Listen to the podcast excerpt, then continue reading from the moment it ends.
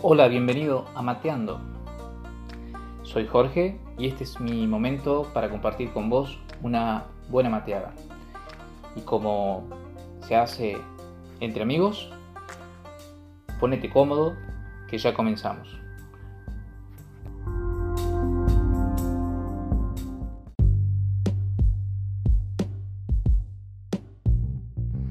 Mateando para contar el bien.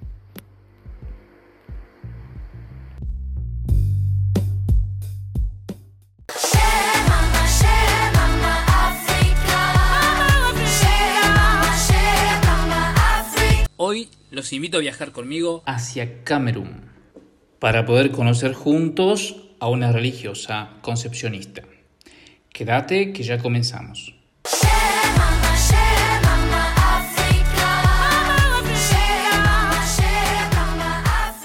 Hola, bienvenida a Mateando para contar el bien, querida hermana. Para comenzar, te pido que te presentes, que nos cuentes quién eres, de dónde venís y sobre todo dónde estás.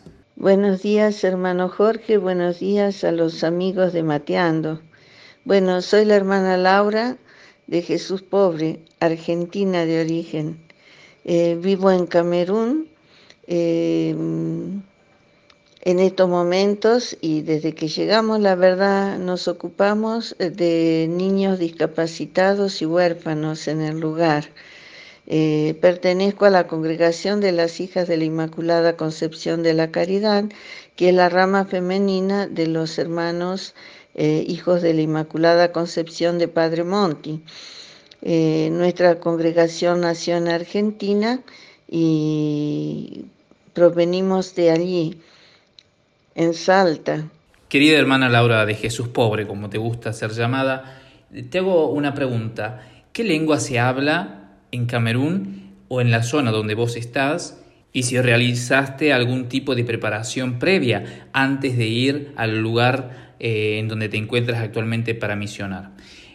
Bueno, eh, cuando vine al Camerún y para ocuparnos de estos niños, yo trabajaba ya en Montefiascone, en Italia, con niños discapacitados.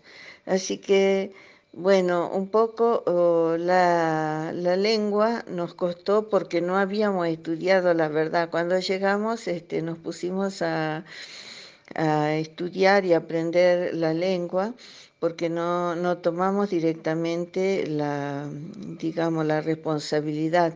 Y yendo a trabajar con los niños fue más fácil aprender el francés porque aquí cada pueblo, cada tribu tiene su lengua, su dialecto, digamos, que nunca los aprendí. Yo le digo a la gente del lugar, soy bulu de corazón, pero no hablo bulu. Basta mirarnos y nos comprendemos, sobre todo con las mamás de los pueblos, de los villages que nos encontramos eh, en el mercado, porque son lenguas muy difíciles de aprender al menos para mí, pero todo el mundo habla francés, así que aprendimos el francés, gracias a Dios.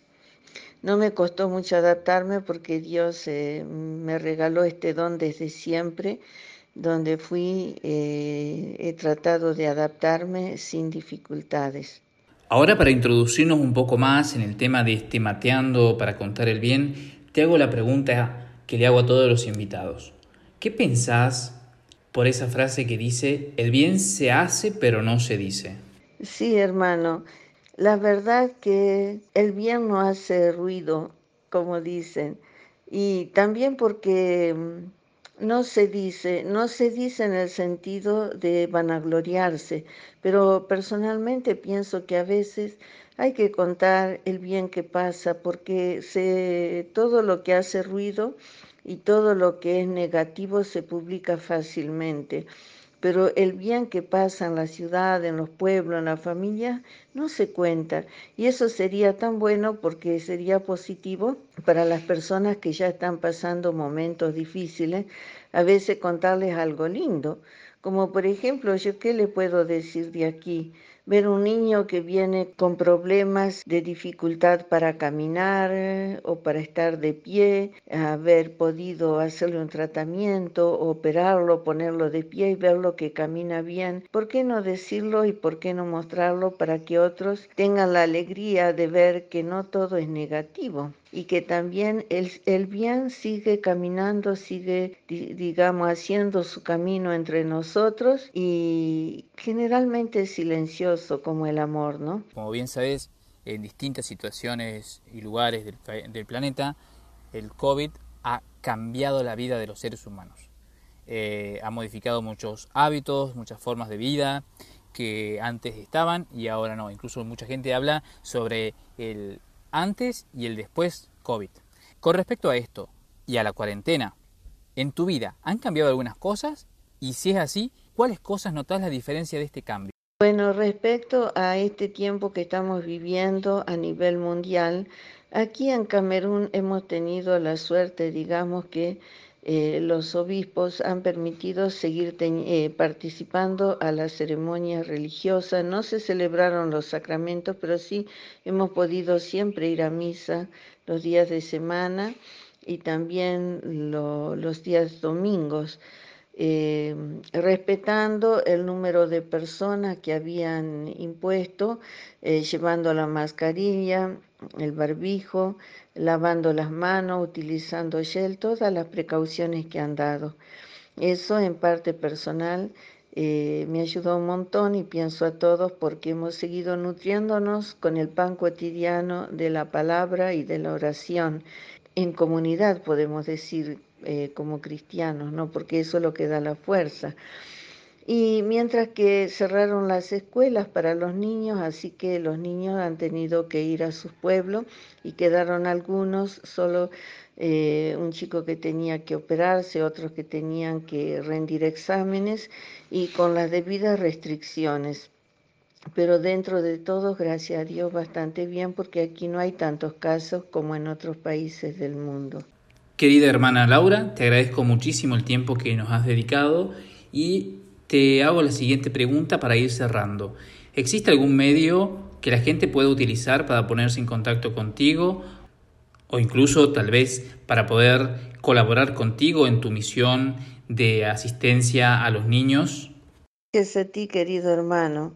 Bueno, aquí como cortan continuamente la luz y hay veces que pasan mismos semanas sin que yo pueda abrir eh, el computer o controlar mi Facebook.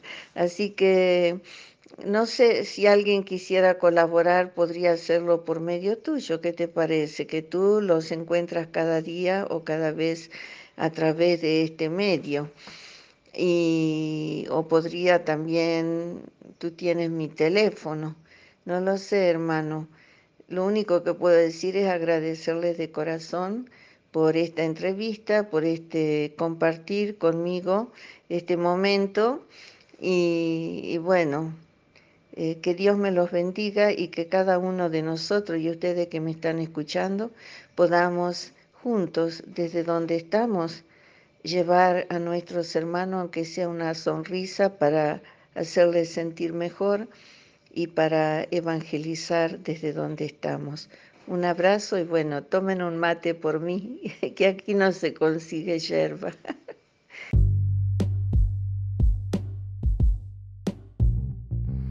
Mateando para contar el bien.